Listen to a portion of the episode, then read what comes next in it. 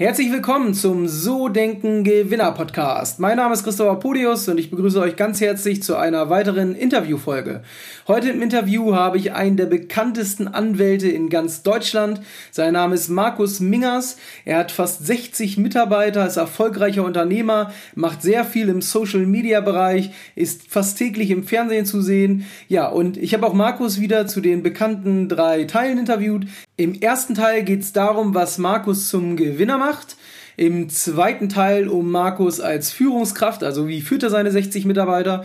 Und im dritten Teil geht es um Markus als Unternehmer, also wo investiert er Geld in sein Unternehmen und was hat ihm das bisher gebracht. Ich wünsche euch viel Spaß beim Anhören. Jetzt geht's los! Die Allfinanz Deutsche Vermögensberatung Hamburg präsentiert den So Denken Gewinner Podcast.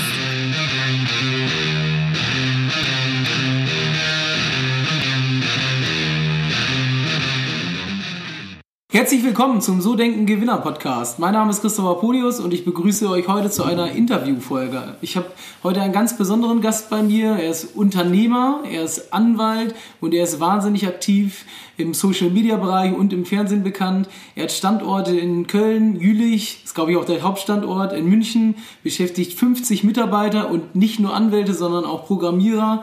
Ähm, er hat ein skalierbares Geschäftsmodell und er will seine Branche revolutionieren. Ich möchte heute ganz herzlich im Podcast begrüßen Markus Mingers. Schön, Hallo. dass du da bist. Hallo, grüß dich. Schön, Markus. Ähm, wir machen es wie immer in dem Podcast. Das, wir teilen das Ganze in drei Blöcke auf. Im ersten Block geht es um dich als Gewinner. Wie tickst du als Gewinner? Was macht dich aus? Wie ist dein Mindset? Im zweiten Bereich wird es dann um dich als Führungskraft gehen. Bei 50 Mitarbeitern ist es, glaube ich, sehr interessant zu wissen, wie motivierst du deine Mitarbeiter? Wie führst du deine Mitarbeiter? Und im dritten Block geht es um dich als Unternehmer. Und wenn du möchtest, dann legen wir direkt los. Schieß los. Alles klar. Ja, ich möchte so ein bisschen auf den Anfang zurückkommen. Mhm. Ich weiß, dass du nur drei Monate Angestellter warst in der Kanzlei. Das habe ich im Vorfeld schon so ein bisschen recherchiert. Ähm, was hat dich denn dazu bewogen, dich als Unternehmer selbstständig zu machen und in die Selbstständigkeit überhaupt zu gehen und nicht klassisch im Angestelltenbereich zu bleiben? Ähm, also das ist eine lange Geschichte. Ähm, ich war schon als Student selbstständig aus der Not heraus und meine damalige Freundin war ungewollt schwanger und wir mussten halt irgendwie Geld verdienen. Und ich steckte mitten im Jura-Examen und äh, haben uns dann eben entschieden, das Kind auch tatsächlich zu behalten. Ähm, das Kind studiert übrigens jetzt Jura in Bonn.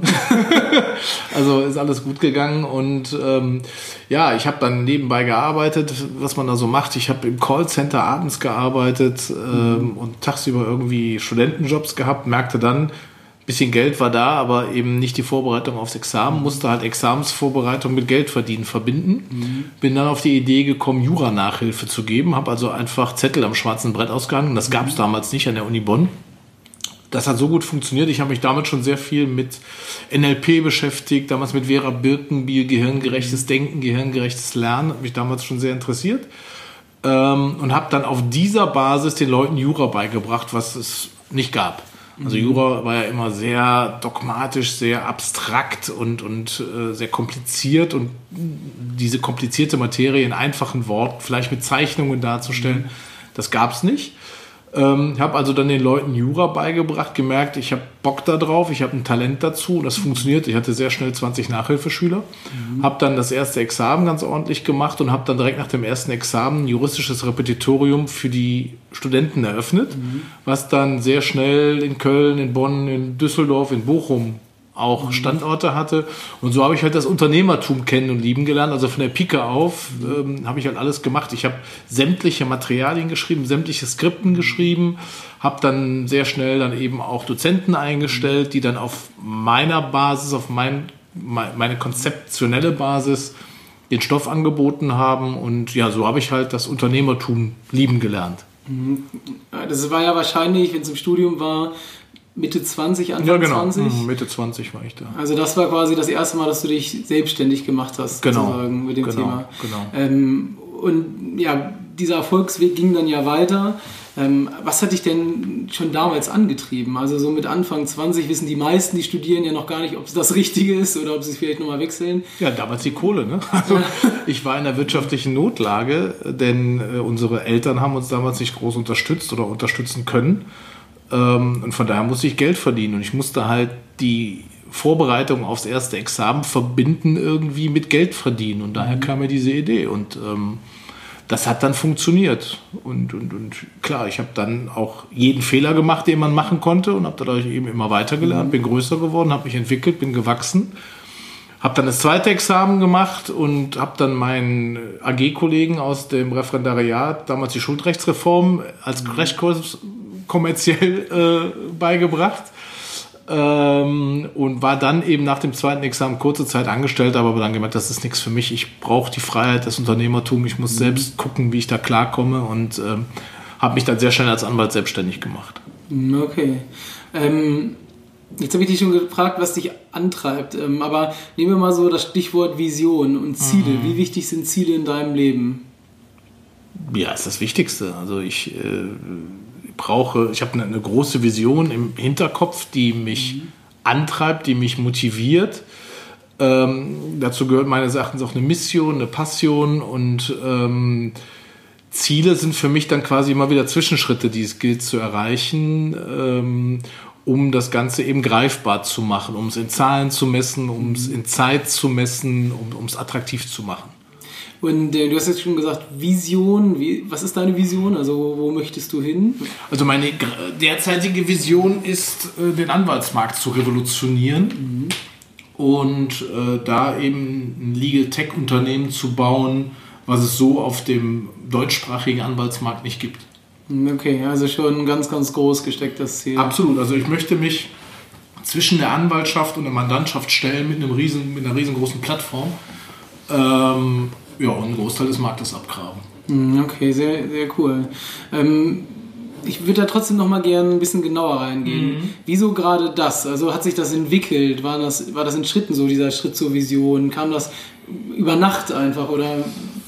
Ähm, ja, wir haben uns ja in den letzten Jahren sehr Richtung Digitalisierung entwickelt und das ist meines Erachtens das konsequente Fortschreiten der Digitalisierung.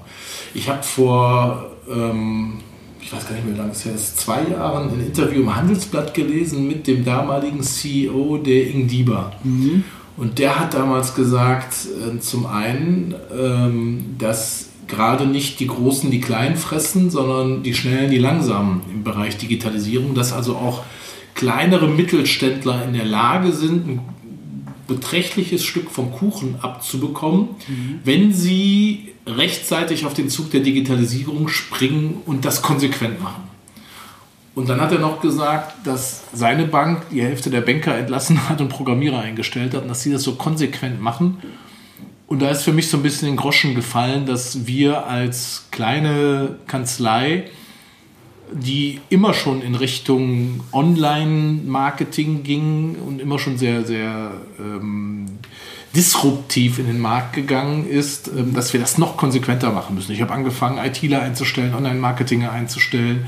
Wir haben eigene Telesales, wir haben ein eigenes Programm mittlerweile entwickelt, wo unser Backoffice komplett digital arbeitet. Das heißt, bei uns ist äh, vom Mandats, also vorne der Vertrieb arbeitet bei uns komplett digital. Wir haben eigene Gesellschaften für den Vertrieb. Wir haben 2000 Makler angeschlossen. Wir haben Online- äh, Vertrieb. Wir bauen gerade ein Affiliate-System auf. Das heißt, da kommt das Geschäft rein, wird konvertiert durch Telesales und weitere Sales-Mitarbeiter.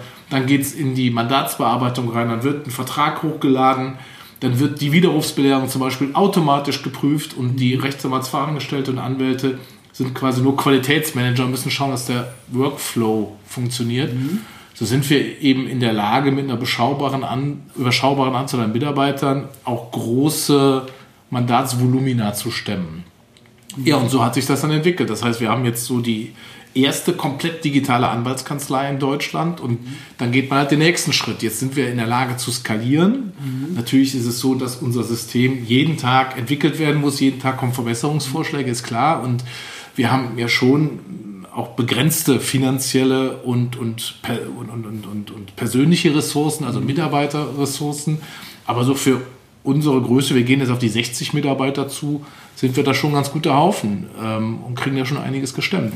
Und dann eben die Frage nach der Vision, dann, ja, dann, dann gehst du das ja irgendwann konsequent weiter. Und meine erste Vision war eigentlich ähm, die Kanzlei im Wege des Franchises mhm. bundesweit auszurollen. Aber mittlerweile denke ich, dass die konsequente Weiterentwicklung der Digitalisierung eben nicht das Franchise Modell ist, was ja dann doch wieder offline wäre, sondern wir sind gerade dabei, eine Plattform zu, Plattform zu konzeptionieren, mhm.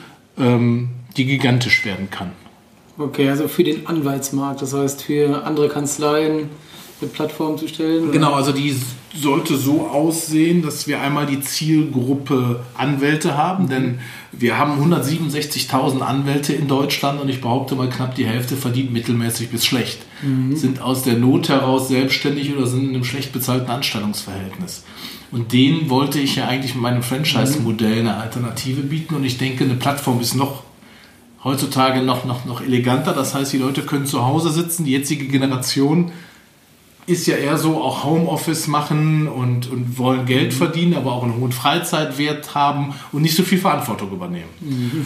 Ähm, und denen kommt so eine Plattform, ja, ist tatsächlich meine Erfahrung, und, ähm, und denen kommt so eine Plattform entgegen, denn die können im Zweifel zu Hause auf dem Sofa sitzen mhm. äh, mit dem Laptop. Wir bieten denen eine digitale Assistentin und die können dann aus unserer Leadmaschine die Fälle bearbeiten ähm, und kriegen dann eben Fixum dafür sodass wir eben unser Recruiting-Problem gelöst haben und die Leute eben bequem von zu Hause die Fälle abarbeiten können.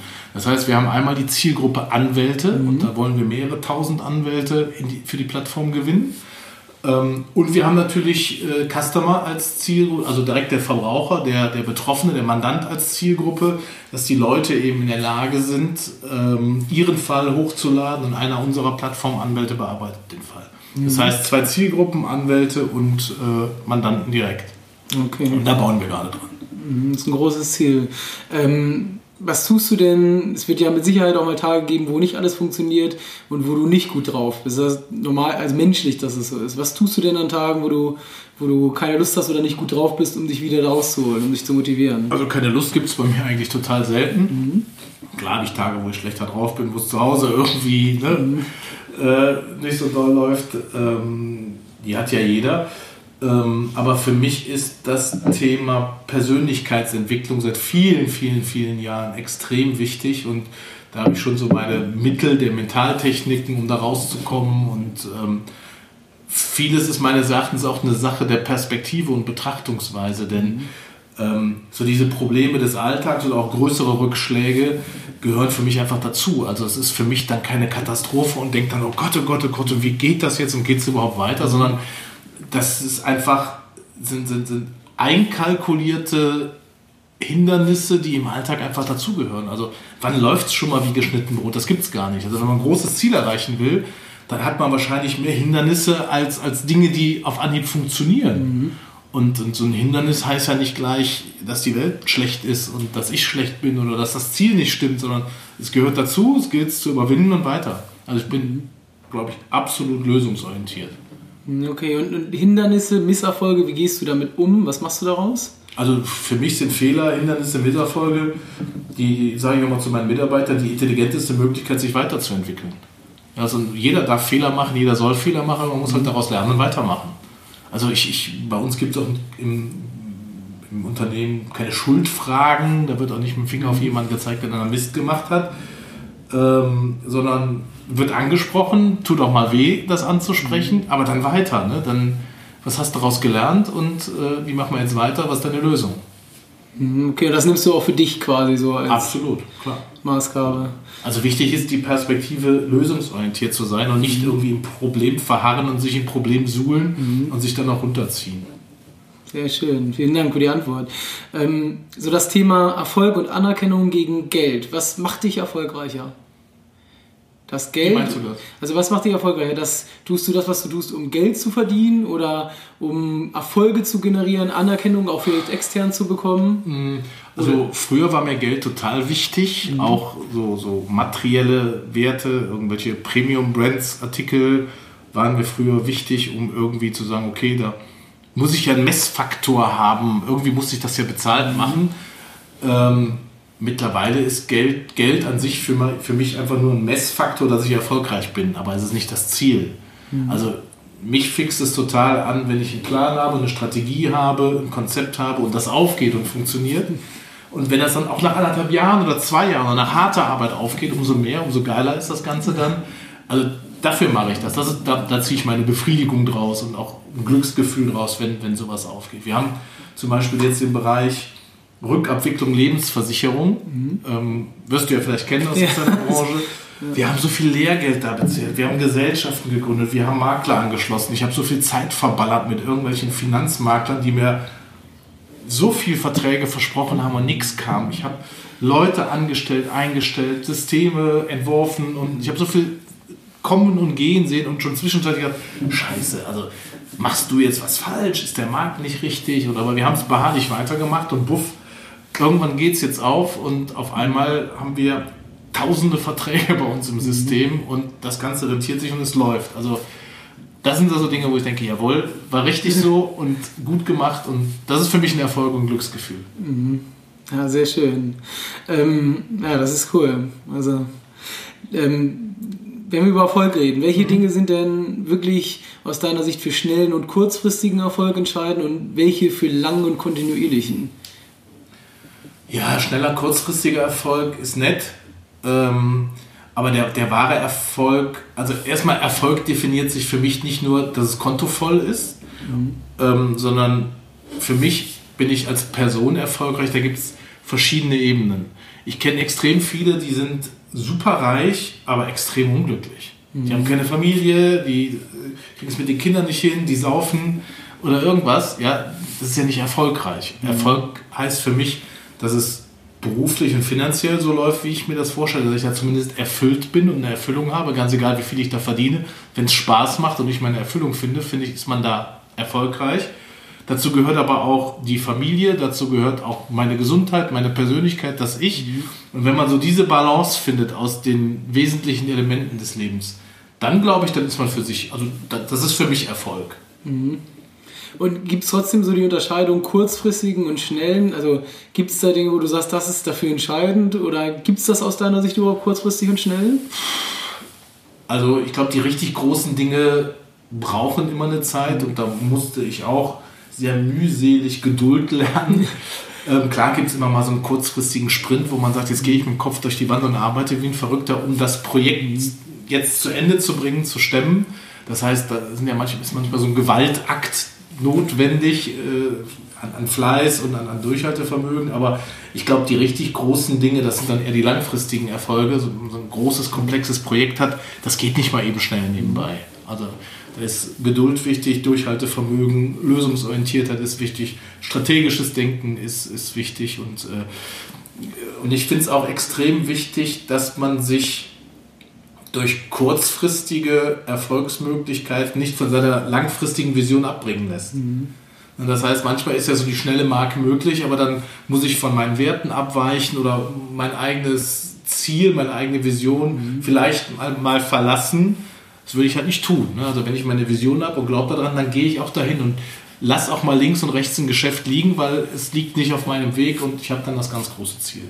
Mhm, okay. Das ist vielleicht manchmal sogar verleitend, der kurzfristige. Das stimmt. Sehr schön. Ähm, glaubst du, Erfolg haben ist erlernbar? Also Erfolgsmenschen haben das gelernt oder das ist in einem in die Wiege gelegt, weil man vielleicht aus dem Unternehmerhaushalt kommt oder was meinst du? Ist das lernbar oder ist es eher einem schon in die Wiege gelegt? Ist das eine Charaktereigenschaft? Also ich bin das beste Beispiel, dass es einem nicht in die Wiege gelegt sein muss, denn meine Eltern waren keine Unternehmer. Bei uns in der Familie gab es auch über Generationen hinweg keine Unternehmer. Ich glaube, das ist eine Sache des Mindsets und ähm, ja, dass man sich selbst entwickelt und dass man so konsequent und auch stur und beharrlich ist, äh, an sich selbst und an seine Ziele glaubt. Und dann funktioniert das schon. Also aus deiner Sicht ist es auf jeden Fall erlernbar. Oder meinst du, es ist eine Charakterfrage oder man kann sich dahin entwickeln? Man kann den Charakter ja auch so entwickeln. Also hm. ich finde so, also für mich ist die, die Persönlichkeitsentwicklung, also auch so die, die Verhaltenspsychologie. Also bei mir war es so, ich war damals eben aus der Not heraus selbstständig, wie ich eben erzählte, und hat gut funktioniert, aber ich war so das, der Typ HB-Männchen. Das heißt, bei jedem Problem, was ich hatte, ging ich an die Decke und ich habe einen genetischen Herzfehler. Mein Vater und Großvater jeweils Herzinfarkt und Schlaganfall gehabt. Ähm, mein Vater lebt da Gott sei Dank noch, mein Großvater nicht mehr. Ähm, und ich habe auch diesen genetischen Herzfehler. Und da ist gerade Stress Und anaerobe Sportarten führen eben zu den, äh, vor allem zum Schlaganfall. Und ich als HB-Männchen war dann extrem gefährdet und lag dann mit, ich weiß gar nicht mehr wie alt, ich war 27, 28 mit Verdacht auf Schlaganfall in der Klinik. Mhm. Mir wurden dann Beta-Blocker verschrieben, war auf einmal antriebsschwach, müde, Kreislaufstörungen, der ganze Scheiß. Und dann ist mir Gott sei Dank ein ganzheitlicher Mediziner empfohlen worden, der also Internist war, aber gleichzeitig auch so traditionelle chinesische Medizin, Naturheilverfahren, Coaching angeboten hat. Und so bin ich dann in sehr jungen Jahren in diesen Bereich gekommen. Der hat gesagt, schmeiß die Beta-Blocker weg, geh drei, vier Mal in der Woche langsam und lang laufen und mach was für dich, beschäftige dich mit dem Bereich Coaching habe ich mich mit beschäftigt, habe dann eine Ausbildung gemacht, selbst auch zum Trainer, zum Mentaltrainer, zum, weiß ich nicht, Verkaufscoach, Kommunikationscoach, zum Stresstherapeuten und so weiter. Habe also die ganzen Ausbildungen gemacht. Mittlerweile habe ich zig Ausbildungen in dem Bereich und beschäftige mich bis zum heutigen Tag regelmäßig damit. Gerade mache ich auch wieder eine Ausbildung. Okay. Ähm, mache ich jedes Jahr quasi eine oder alle zwei Jahre eine, einfach um bei dem Bereich um da dran zu bleiben. Mhm. Das ist für mich die, die absolute Basis. Und wenn man das kann, wenn man weiß, was dahinter steckt, wenn man da das entschlüsselt hat für sich, was denn so ein Mentalogramm ist, wie das Gehirn aufgebaut ist, wie man lernen kann, gewisse Eigenschaften, gewisse Glaubenssätze zu bilden, Werte zu bilden, Visionen zu haben und die zu erreichen, dass, mhm. dass das systemisch ist, dann kann man sich selbst dazu trainieren. Man kann aus sich selbst einen anderen Menschen machen, mit anderen Eigenschaften, mit, mit äh, einem anderen Charakter letztendlich. Mhm, okay. Also ich bin davon fest überzeugt. Bei mir ist das so. Na. Ich kenne auch viele andere Menschen, bei denen das so ist. Magst du noch verraten, was du für eine Ausbildung machst? Gerade mache ich die Business Coach Ausbildung bei Jörg Löhr. Mhm. Das sind sechs mal drei Tage. Ähm, ja, also ich mache da so jedes Jahr so eine Ausbildung, immer so ein paar Seminare besuche ich, ich lese viel. Ähm, einfach um, um, dran zu bleiben, nicht um irgendwelche Titel zu, äh, mir völlig wurscht. Also, ähm, nächstes Jahr werde ich wieder irgendwas anderes machen, also wie ich gerade Lust habe. Okay, also ich beschäftige mich halt eben auch sehr intensiv mit den Dingen. Ja, ist schon erstaunlich. Also ich will da noch mal kurz einhaken. Steht zwar jetzt hier nicht mit drauf bei den Fragen, aber es ist trotzdem sehr erstaunlich, weil du ja Du hast fast 60 Mitarbeiter, du hast viele Projekte, du wirst wahrscheinlich nicht gerade einen 8-Stunden-Tag haben an den meisten Tagen und trotzdem dann das nochmal mit drauf zu setteln. Das ist schon erstaunlich. Wieso jetzt noch mehr sozusagen? Ich settle es ja nicht mit drauf, das fühlt sich bei mir ja nicht mehr an wie on top, sondern da ziehe ich ja was draus. Da ziehe ich ja Gedanken draus, da ziehe ich Kraft draus, da ziehe ich neue Wege draus da ziehe ich neue Erkenntnisse draus, da lerne ich viel im Bereich Kommunikation und Führung nochmal, neue Techniken lerne ich, kenne ich neu, lerne neue Menschen kennen, ähm, neue, sehr, sehr gute Bekannte jetzt schon, vielleicht auch neues Geschäft. Mhm. Ähm, also es ist jedes Mal bereichernd, sowas und es macht auch Spaß. Also es ist für mich keine Verpflichtung und ich sage dann, ach du meine Güte, jetzt hast du einen blöden Termin, da musst du da hinfahren, sondern ich habe da Bock drauf. Mhm. Okay. Sehr schön. Ähm, was willst du noch erreichen? Was ist dir noch wichtig im Leben? Also die Vision, das habe ich verstanden, aber was noch? Also was ist dir noch sonst wichtig im Leben? Was möchtest du noch erreichen? Ähm,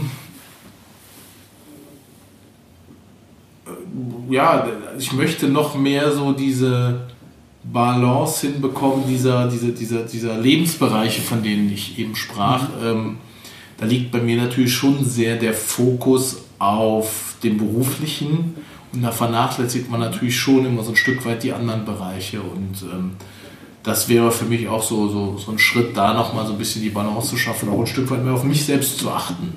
Mhm. Weil ich schon so bin, dass ich gerne Verantwortung trage und übernehme und dass man dann selbst doch ab und zu mal ein Stück weit zu kurz kommt. Mhm, okay. Ja, sehr schön. Letzte Frage so für den Bereich. Ähm, welche Eigenschaften zeichnen dich am meisten aus? Hm, Lösungsorientiertheit und ähm, ich glaube Disziplin und Hartnäckigkeit. Mhm. Okay, ja. Passt auf jeden Fall von dem, was ich schon gehört habe. Sehr schön. Das war der erste Teil des Interviews mit Markus Mingers. Wenn es euch gefallen hat, dann lasst mir bitte eine Rezession da oder eine 5-Sterne-Bewertung auf iTunes, da freue ich mich sehr drüber. Wenn ihr Fragen oder Wünsche habt, dann wie immer an kontakt.sodenkengewinner eine E-Mail schreiben. Ja, ansonsten wünsche ich euch jetzt viel Spaß beim Hören des zweiten Teils.